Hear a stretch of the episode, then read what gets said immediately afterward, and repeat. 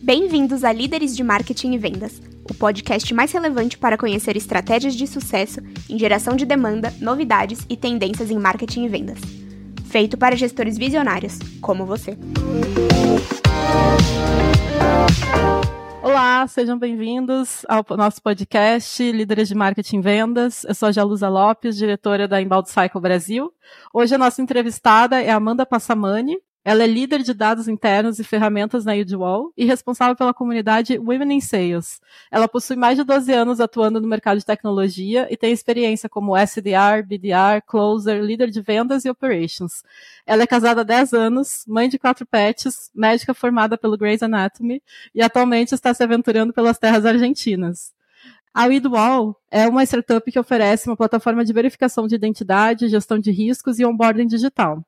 A Women in Sales é uma organização que promove a equidade de gênero através de treinamentos, mentorias e empoderamento.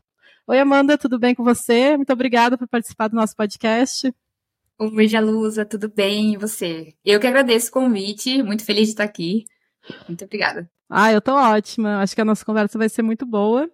É, então, aproveitando um pouco assim a, a sua experiência, né, principalmente na, na parte de, de comercial, área comercial, vendas, né, é, na sua visão, o que você acha que deve ter uma estratégia de comissão de vendas para ser bem sucedida? O que, que você viu funcionar e o que, que você viu que não funcionou tão bem assim ao longo da sua carreira? Tá, legal. É, o modelo de comissão eficiente, ele é importante, né, para o time conseguir é, se motivar e também é uma forma de recompensa, né, muitas vezes pelo trabalho ali dos vendedores, da galera que fica ali na linha de frente e que traz a receita para a empresa. Então, é muito importante que a gente tenha os objetivos e as metas bem definidos, é, a gente defina uma taxa de conversão esperada e também uma taxa de comissão em cima disso né? Então, tem que ter uma estrutura clara, uma estrutura transparente, uma estrutura organizada. Acho que isso é mais importante acima de tudo, né? Não existe um modelo ideal, mas dentro da sua estrutura, da sua empresa, para o seu time, tem que ser algo ali muito bem definido, muito bem combinado. Então, você pode considerar outros tipos de comissão, tipo, tem empresa que ganha em cima do projeto todo, tem empresa que ganha em cima da primeira mensalidade, né? Tem empresa que ganha em cima de quantidade. Então vai muito da estratégia de vendas do seu time, né? E de como isso vai funcionar. E, e ok você testar vários tipos, mas o que não funciona é você trocar no meio do, do jogo. Então, o legal é você combinar assim, ó. É, vamos seguir esse plano por seis meses. E aí você tem que ir até o final com aquele combinado. Feito isso, ah, não, não funcionou, vamos trocar. Então, ó, a partir de agora trocaremos. Esquece o que passou, vamos seguir com o novo. Então, assim, sempre ter definido as regras e as políticas, tudo muito claro. É, você acompanhar e dar visão para o vendedor também, né?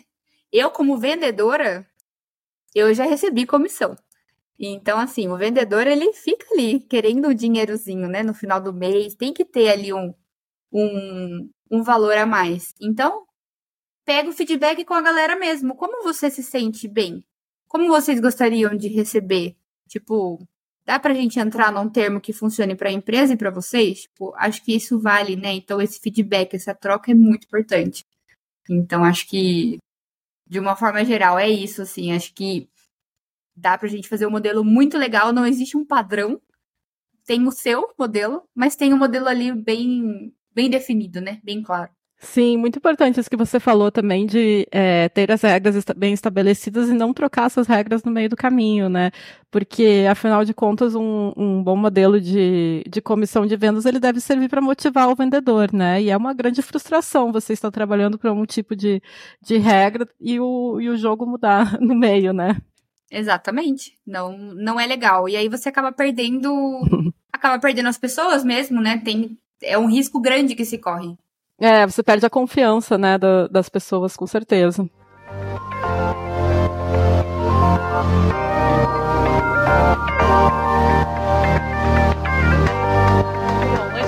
Falar com o nosso convidado, queria saber um pouco mais sobre você. Você está enfrentando algum desafio de marketing, de vendas, ou você já enfrentou e tem algo interessante para nos contar, quer vir compartilhar com a gente aqui no podcast? Se sim, escreve para a gente, vamos conversar. É, você pode é, me mandar um e-mail para jalusa.lopes.com ou procura a gente nas redes, que é o arroba BR. Bom, e aproveitando também que você é uma especialista de dados, né? Você comentou comigo que aí já usou diversos CRMs, HubSpot, né? Faz, faz muitas análises hoje em dia. É, o que, qual que você considera que é a importância de usar os dados é, dentro da, das vendas? É, e como que você usa hoje para analisar melhor a estratégia de vendas da, da Edwall? Tá, os dados, né, e a análise é, é fundamental, assim. Então, a gente não consegue tomar uma decisão, né? A gente não consegue ter uma uma ideia de como está o cenário atual da empresa sem os dados. Então, isso pelas empresas que eu passei é sempre uma dor ali, tipo, tá 100% confiável, a gente acredita nessa informação, a gente entende como é que tá, a gente consegue tomar uma decisão em cima disso, né? Então, ao mesmo tempo que ele é essencial, ele é um assunto muito polêmico. As pessoas é, pouco confiam e muitas, muitas empresas não têm uma gestão data-driven, né? Como deveria ser. Então, e é importante, a, a, os dados ele vai trazer ali para gente uh, feedbacks e, e oportunidades de melhoria, como que eu posso melhorar aqui a minha venda, o que eu tenho de previsão. Tipo, eu tenho uma meta X. Com os dados que eu tenho e com a visão do pipeline que eu tenho aqui de vendas, eu vou conseguir bater essa meta? Pô, não vou bater, ó, porque eu tô entregando o Y e aí eu preciso três vezes, quatro vezes mais. Então, onde a gente pode ajustar? Então, é assim, né? Com o dado que a gente vai conseguir trabalhar. Então, hoje, é, você não acompanha o desempenho do seu time baseado assim no, só puramente ali em como a pessoa tá, tá trabalhando. Você tem que entender quanto de contrato ela trouxe, qual é o valor em receita. Às vezes, uma empresa, eu já, já acompanhei situações assim. Um vendedor, ele é mais recompensado do que o outro, por quantidade de contrato, por exemplo. Mas o, o contrato a quantidade de contratos vale menos do que às vezes um, né, um, a pessoa que está trazendo menos contrato com mais receita. Eu, não sei se eu consegui é, explicar, mas às vezes a quantidade não é a qualidade, né? E vice-versa, tem que tomar muito cuidado. Às vezes as pessoas se iludem com números altos, mas que não está trazendo a receita, não está dando o retorno necessário, né? Mas aí você por isso você tem que ter essa análise de dados, você tem que ter uma equipe ali, uma inteligência. Se você não tem uma equipe, você tem que ter uma pessoa que seja voltada aos dados para te ajudar na operação, para entender como você está, fazer uma análise eficiente e também é, te ajudar a ser competitivo no mercado. Né? Uma pessoa hoje sem o dado, ela não vende a informação da empresa, ela não vende tipo, para o investidor algo que está acontecendo, não tem um retorno, né? Então, assim, não tem muito o que fazer, né, Jalusa? Tem que ser, em resumo, é tipo 100% dados, assim. Eu sou muito, muito voltada aos dados. O relacionamento humano, o, o ali o, o, tete a tete é extremamente importante, mas tipo, de nada adianta se não tiver embasado em alguma informação. Né? Então, acho que ao longo de todo esse tempo que eu tenho trabalhado, assim, eu, eu sinto isso, é o, o que eu tenho para falar sobre os dados. Uhum. É, é muito interessante isso que, que você falou, né? Das. Um, algumas vezes você não pode olhar só um dado também de maneira isolada, né? Você está olhando aí quantidade de contratos, mas você não está olhando é, o ticket médio, né, de cada um desses contratos, no caso. É, então, as informações também você tem que saber cruzar e tem que, tem que tomar cuidado com isso, né? Porque podem ter várias interpretações assim do mesmo resultado. Exatamente. Por isso também é importante centralizar. Tipo, quem vai analisar? Ah, é, é o fulaninho ali. Tá. Então a gente vai centralizar e vai ter um alinhamento, uma, um entendimento com aquela pessoa. Né? Então, isso é muito importante também. É, você também faz um, um trabalho grande, né, na verdade, de, é, de conseguir transmitir a importância de, desses dados e como você quer trabalhar esses dados, esses relatórios aí no dia a dia com, com as equipes, certo? Sim, sim. É, a gente trabalha hoje na Edwall, é um time grande, então a gente tem que fazer toda essa esse orquestramento das informações, né? Todo esse acompanhamento e com muitos times, normalmente é, normalmente não, nosso time é uma área cross, é uma área que atende outras áreas, então é importante que a gente faça isso, né? Então é cheio de emoção, assim, o dia a dia é uma aventura, na verdade. A gente está ali lidando com as pessoas dos outros times, uma informação que não voltou aqui, outra informação que tá, não está batendo ali, então a gente tem que estar tá sempre no desafio, é sempre na emoção mesmo, não tem. é sempre muito muito desafiador assim, mas também é muito estratégico, é muito recompensador. A gente é importante, é uma área muito decisiva, uma área muito é, importante mesmo, né, na empresa assim. Então, é legal você ver e contribuir para a receita, para você contribuir num resultado melhor, você ajudar e facilitar esse resultado, né? Então, é isso. Bacana.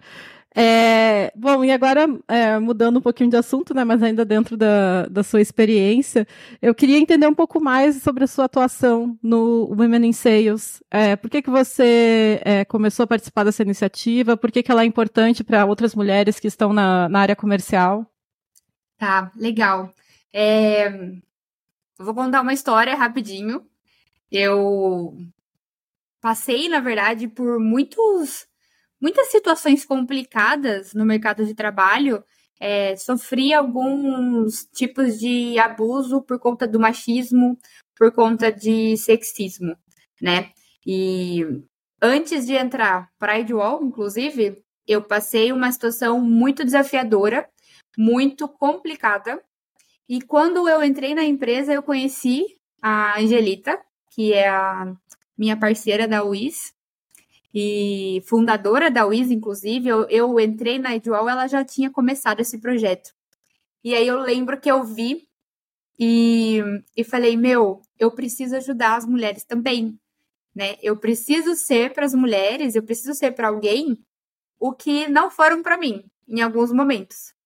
Então eu lembro de pensar como como eu poderia entrar e ajudar e como usar tudo que eu já passei como combustível, né? Esse movimento ele une um grupo grande de mulheres, a gente tem ações de capacitação, treinamento, de apoio na, na recolocação no mercado.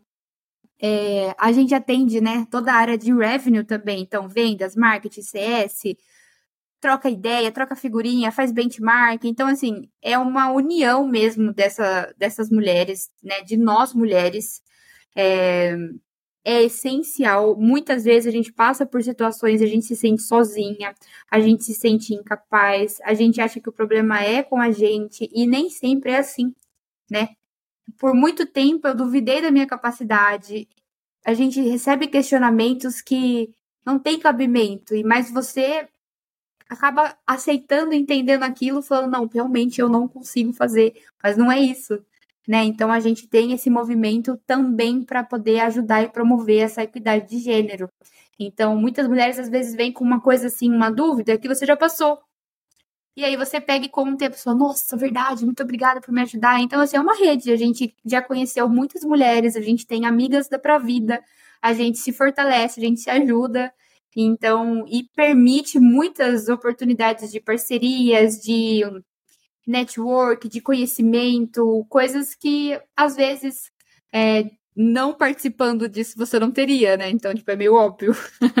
Mas um dos motivos principais, assim, foi justamente algumas situações que eu já passei na minha vida e poder ajudar e contribuir com outras pessoas, fora do meu trabalho, fora do meu dia a dia, né? Vamos dizer assim, entre aspas, normal, eu consigo apoiar e ajudar outras mulheres, além do meu ambiente que eu já sempre prezo e cuido para que seja um ambiente é, equitativo, um ambiente respeitoso e tá ali e onde a gente foque principalmente na, na, nos resultados e nas entregas e não no fato do seu gênero, da sua orientação sexual ou qualquer outra coisa assim que, que não faz muito sentido. Sim, nossa, é tão importante ter uma, ter uma rede de apoio, né? Uma rede de apoio, assim, que consiga é, entender algumas questões específicas que só mulheres passam, né? É ainda mais relevante. Parabéns por fazer parte dessa iniciativa. É, e me diz uma coisa, como que, se alguém estiver interessado em participar, é, vocês, vocês são abertos também a, a receber outras pessoas, a ter mais participação de outras mulheres? Sim, sim, com certeza. A gente tem muitas iniciativas que estão surgindo agora para o segundo semestre. Então a gente até já colocou a versão WIS 2.0. A gente cresceu muito, a gente expandiu muito assim nas redes sociais de forma orgânica, né? De, aí você entende e confirma a necessidade disso existir, né? Mas a gente tem o programa de embaixadoras, a gente tem a nossa comunidade, no nosso site tem mais informações também sobre parcerias, sobre como a gente está é, evoluindo com os projetos. A gente já fez eventos, a gente tem é, a Universidade WIS que está sendo lançada. Então, depois a gente pode compartilhar aqui com a galera as, as redes sociais, né, Jalusa, para acompanhar também. Se quiser falar comigo diretamente, estou super à disposição. Hoje eu fico mais à frente da comunidade WIS, então, tenho contato com as meninas, de, desde uma membra, de alguém que participa, até a embaixadora e a parte estratégica mesmo, a, a diretoria, né, que a gente chama, que são as que estão responsáveis pelo movimento, assim, mas lá na, na parte estratégica mesmo, tomando as decisões de, dos próximos passos da UIS. Excelente, Amanda. É, todas, todas as redes elas vão estar também aqui na descrição desse, desse episódio, né? E também é, a sua informação de contato. Bom, Amanda, então queria te agradecer. Eu acho que a gente conseguiu ter uma conversa muito, muito legal aqui para os nossos ouvintes. É, você conseguiu compartilhar um pouco da, da sua experiência, né, da sua carreira. Eu agradeço muito pela sua participação. Eu que agradeço, Jelusa. Muito obrigada. É, fico à disposição. E muito bom participar desse projeto tão importante também com vocês. Parabéns. Obrigada. Uhum. Obrigada. Bom, esse foi mais um episódio do Líderes de Marketing Vendas da Inbound Cycle. Até a próxima. Tchau.